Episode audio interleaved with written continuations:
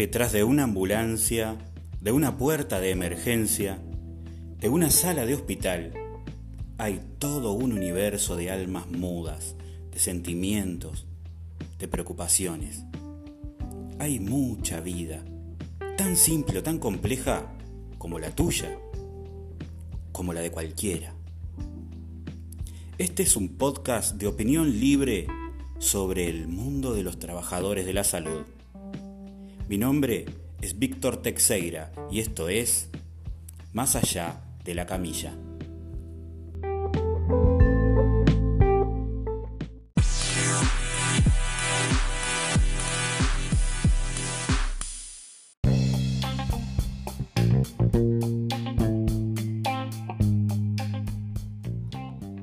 Hola, ¿qué tal amigas, amigos, colegas, trabajadores de la salud de toda la República Oriental del Uruguay? Bienvenidos a este podcast, más allá de la camilla, hablando de las cosas de la salud. En el día de hoy vamos a hablar sobre la importancia del reclamo del 4 y 2 para el equipo de salud. Comencemos. En octubre de 1959, el gobierno de la época promulga la ley 12.539, que viene a sustituir concretamente el artículo 106 de la ley 11.923 del 27 de marzo de 1953. Esto, sin dudas, abrió un camino, un largo camino, hacia las conquistas lentas, migaja, migaja, de mejoras en las condiciones laborales de los trabajadores de la salud. Pero desde, aquello, desde aquel puntapié van 60 años y el progreso es lento, muy lento. En aquella oportunidad, en octubre del 59, muchos trabajadores de la salud celebraron la modificación de la jornada laboral, ya que vieron reducida la carga horaria de 48 a 36 horas semanales. Es decir, que allí se establece por ley para enfermería y el personal de servicio principalmente un régimen laboral de 6 horas diarias trabajando 5 días y descansando uno. Así tenían las 36 horas semanales. Pero no fue sino hasta el año 2008, en el año 2008, luego de una negociación colectiva, se modifica nuevamente el régimen laboral y se pasa del 5 y 1 a un 4 y 1 también manteniendo las 36 horas semanales, pero esta vez en un régimen de 4 y 1. Los trabajadores de la salud que empezaron aquel reclamo lejano en la década del 50, ya querían un régimen de 4 y 2, una mejora en el descanso, y llegamos al 2008 y esto no es atendido, sino que se pasa de un 5 y 1 a un 4 y 1, que es igual de perjudicial y nefasto. Más nefasto es porque aquí en Uruguay los salarios del personal de la salud no médico está muy, muy, muy sumergido. Muy sumergido. Lo que obliga a todos los trabajadores a tener más de un empleo, algunos hasta tres, de saltar de una institución a la otra y de esa a otra para poder llevar un salario decoroso a su hogar. Pero esto también reduce la calidad de vida de estos trabajadores. Soportan el estrés diario, la, carga de responsabilidad, el cansancio físico por salario realmente indigno y con un régimen laboral de 4 y 1. Este insistente reclamo de los trabajadores que viene ya de larga data por un 4 y 2, que viene a mejorar significativamente su calidad de vida, fue y por mucho tiempo desestimado por los sindicatos, por la organización de trabajadores. Los que van a pelear en las negociaciones colectivas, en los consejos de salario. Porque priorizaban otras cosas. Más allá que es un reclamo general de los trabajadores de la salud, llegado el momento, los que tienen que representar a los trabajadores se olvidaban de este tema. Por eso los gobiernos tampoco le hincaban el diente. Es verdad que hubieron muchos avances y muchas mejoras en las condiciones laborales de los trabajadores de la salud y hubieron muchas categorías que se incluyeron en el grupo 15. Que eso también significa una gran mejoría. Pero este reclamo en una condición laboral necesaria a esta altura fue olvidada y postergada por mucho tiempo. Fíjense que en el Congreso de la Federación Uruguaya de la Salud del mes de abril del año 2018, celebrado en la ciudad de Minas, se trasladó allí una propuesta para que se incluyeran los consejos de salario que estaban por comenzar en aquel año, pelear o reclamar el 4 y 2 que se establezca por laudo, un 4 y 2 para los trabajadores de la salud. Entre otras varias propuestas que hacían a mejoras en la calidad y en las condiciones laborales. Pero esto fue desestimado por la mayoría. En su lugar se votó en ese Congreso establecer una comisión que estudiara estas propuestas luego de los consejos de salario. Al día de hoy, esto sigue sin llevarse adelante.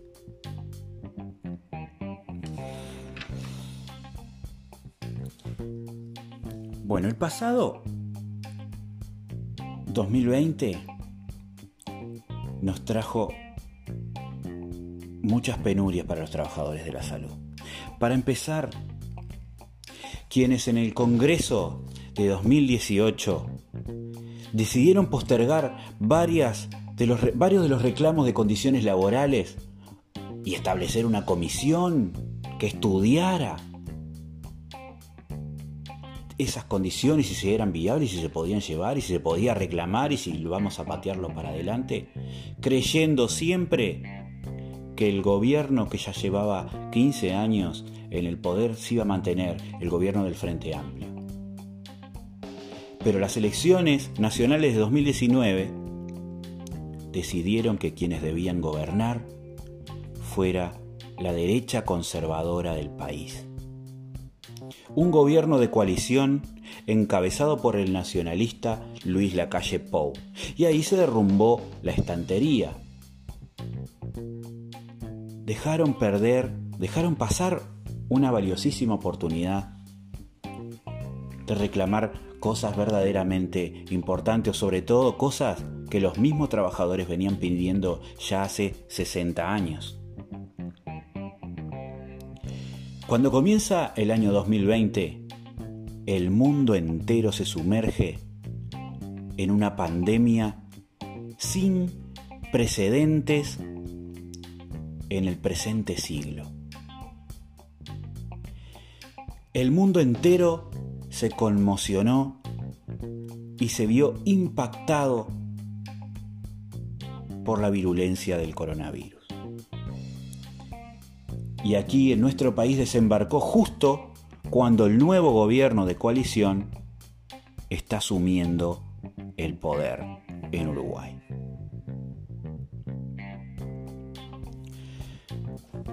los sindicatos y las federaciones intentaron volcar a las calles a los trabajadores para evitar una avanzada de este gobierno de derecha que venía con muchas ganas de tener retrocesos en lo que habían sido 15 años de muy lento y a cuenta gota, pero avances para los trabajadores. Pero la pandemia obviamente puso paños fríos a todo aquello.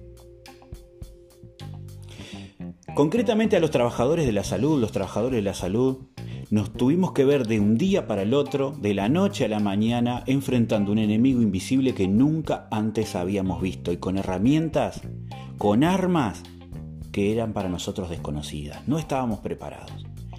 Y tuvimos que aprender muy, muy rápido y a la fuerza cómo enfrentarnos a este enemigo, cómo utilizar esas nuevas herramientas cómo colocarnos y sacarnos el equipo de protección personal sin contaminarnos, sin contaminar al otro. Cómo hacer para lidiar, para trabajar en dos y tres lados a la vez sin llevar el virus de un lado para el otro y mucho más importante sin llevarlo a nuestras casas. La carga enorme de responsabilidad, el estrés que cargamos en nuestras espaldas los trabajadores de la salud no tenía antecedentes hasta el momento. El mundo entero lo reconoció. El mundo entero reconoció la valía de los trabajadores de la salud. Y por mucho tiempo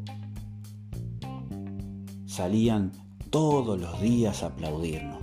Cuando el mundo estaba congelado, paralizado, todo el mundo en sus casas,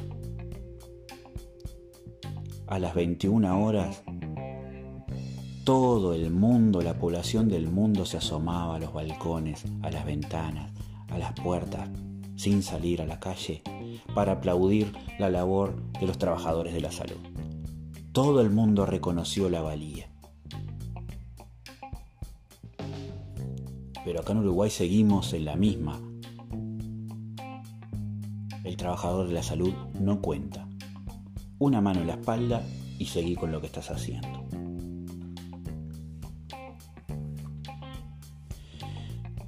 Las instituciones públicas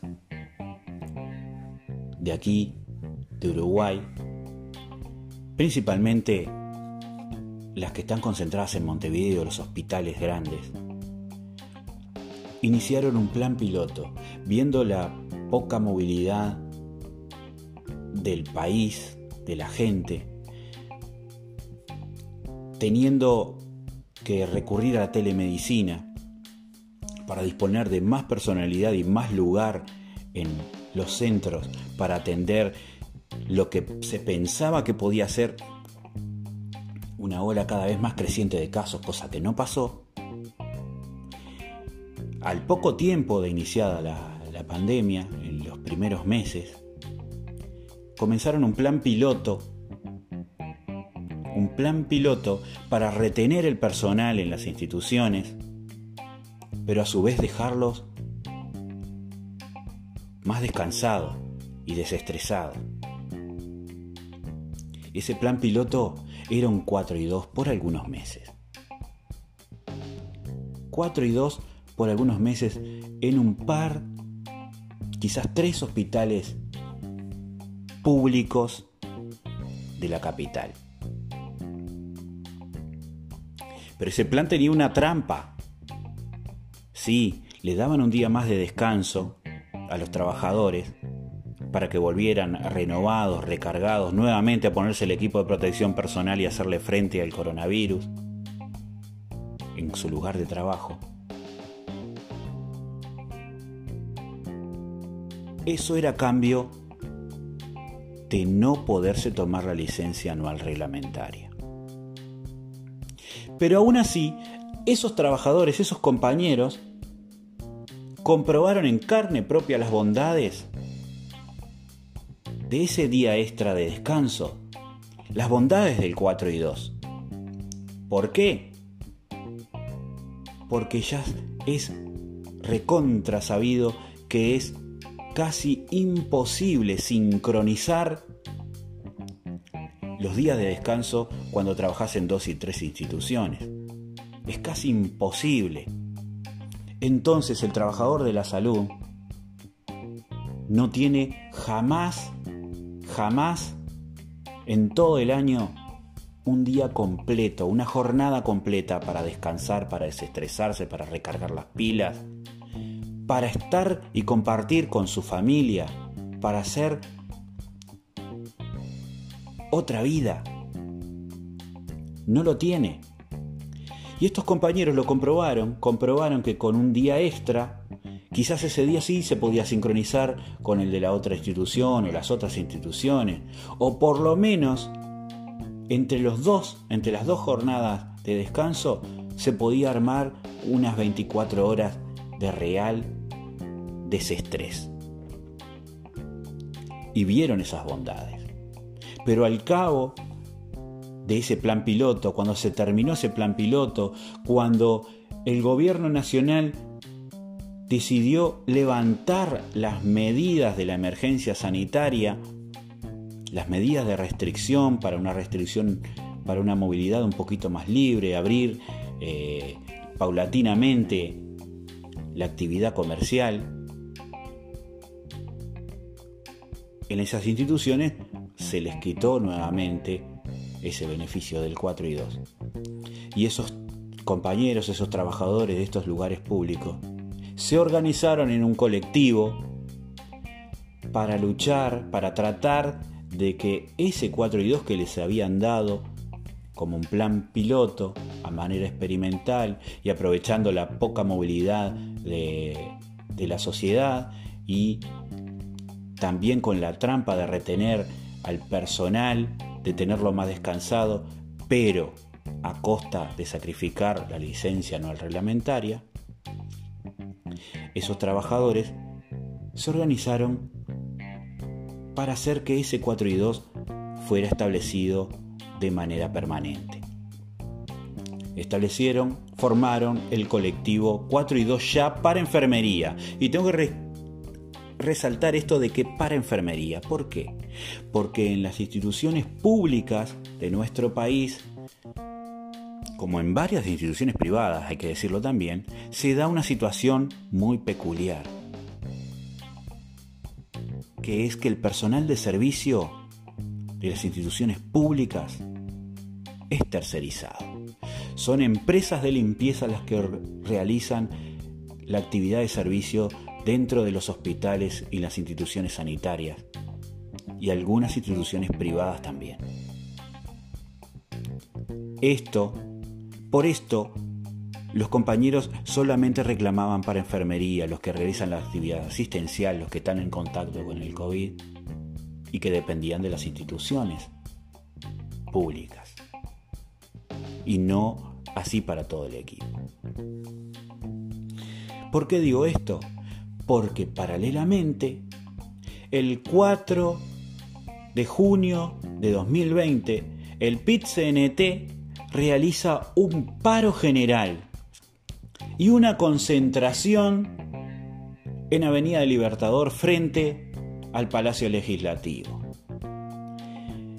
En esa jornada, un sindicato de la salud privada de la capital concretamente ABMU, los trabajadores de la médica uruguaya, realizan una intervención frente al escenario del pit Allí reclamaron con grandes pancartas, con globos y una importante movilización el 4 y 2 para todo el equipo de salud para todos los trabajadores de la salud que hoy realizan el 4 y 1, el 5 y 1 y otros regímenes nefastos. Ese fue el puntapié inicial para una campaña de alcance nacional en reclamo del 4 y 2 para todo el equipo de la salud. Esto por supuesto que provocó un contagio general, pero no un contagio de coronavirus, no un contagio de COVID, sino un, un contagio por la lucha y varios sindicatos de la salud privada y también de la salud pública, varias instituciones, se colgaron en la misma propuesta. Y a los pocos días ya veíamos banderas, pasacalles, pines, y los compañeros se sacaban fotos en cada rincón del país por el reclamo del 4 y 2 para todo el equipo de salud. Pero esto que era un movimiento creciente, palpable, que los trabajadores recordaron esa lucha que ya venía de 60 años de historia y de nada, los sindicatos seguían mirando para el costado, ignorando aquel reclamo general.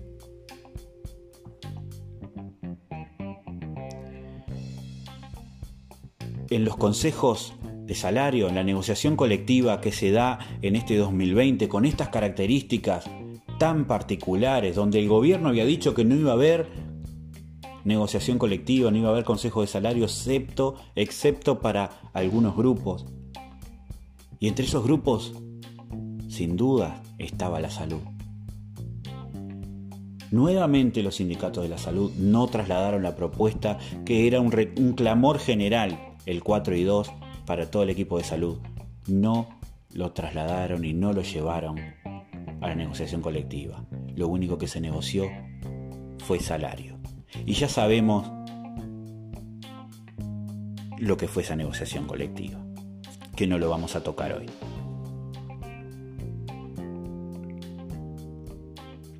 Los trabajadores de la salud privada que sintieron con fuerza y se contagiaron de la necesidad de luchar por el 4 y 2 y reclamar el 4 y 2 para todo el equipo de salud. Se encontraron, se conectaron, se amalgamaron con los trabajadores de la salud pública que también estaban reclamando el 4 y 2 para enfermería. Y a partir de allí, en varias instancias de encuentros, de charlas, de intercambio, surgió el movimiento 11 de septiembre, donde se conjugan todos los trabajadores de la salud y todas las expresiones tendientes a mejorar nuestra calidad de vida y nuestra calidad como trabajadores.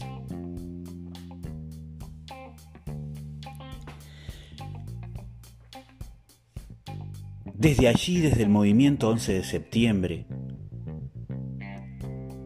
comienza una campaña de recolección de firmas en apoyo al 4 y 2, firmas que se pretende entregar al Parlamento para que lo discuta y pueda transformarse en una ley. Como aquella ley del año 59, la ley 12.539, que regulaba el régimen laboral de los trabajadores de la salud.